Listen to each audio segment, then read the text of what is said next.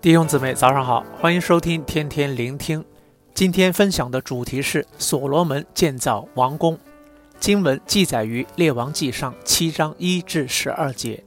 列王记上第六章记载所罗门为神建造圣殿后，在第七章便记录他为自己建造宫殿，然后继续记载献殿的事。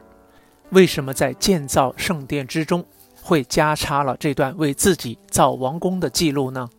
通过上文下理，可以让我们了解到：一、所罗门建宫殿之前，先建造了神的殿，从而做出了先求神的国和义的榜样。马太福音六章三十三节。二、所罗门王宫和圣殿如同大卫的宝座，预表万王之王耶稣基督的至尊之宝座。因此，所罗门王宫象征神对以色列的统治。又因着神的首都耶路撒冷圣殿和王宫圆满完工，以色列具备了作为神政王国的外貌。今天，让我们从这两点来反省一下自己的生命是否这样呢？因为圣经清楚记述，神回应所罗门建殿是要他遵行他的话，神并不太在意所罗门建的圣殿有多华丽。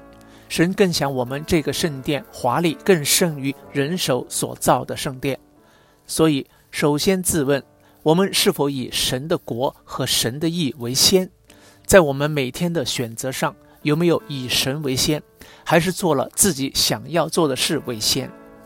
在此，想给大家一个清楚的建议：日常工作、照顾家庭、学生做功课温习、员工尽责。老板按神旨意发展公司及对待员工等，这些算不上自己想要做的事，反倒是那些余下的时间，会选择用一些时间灵修、读经、祷告、敬拜、亲近神吗？还是全部用于娱乐？第二，我们这个生命有具备了神在掌管、神同在的外貌吗？一个以基督为中心的生命。除了在这言谈间让人看到基督外，还会在其行为上看见基督。这是圣灵充满的生命其中一个外在表征。圣殿主要是用香柏木造的，意味了圣殿充满了香气。香柏木好比圣灵，当我们被圣灵充满，又散发着基督的香气吗？这也就是保罗鼓励我们行事要与蒙召的恩相称的原因。写到这里，有一个感动，神再次鼓励也挑战我们：每天可否用最少十分之一时间来亲近他？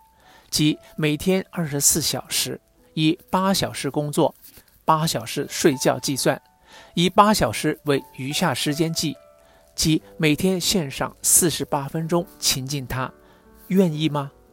愿意花这个时间？容让神在我们生命中做具备他掌管的工作吗？好让我们的生命能散发基督的香气。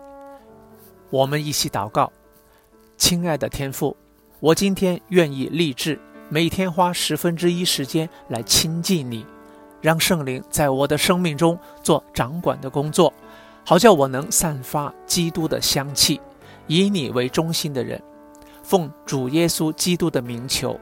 阿门。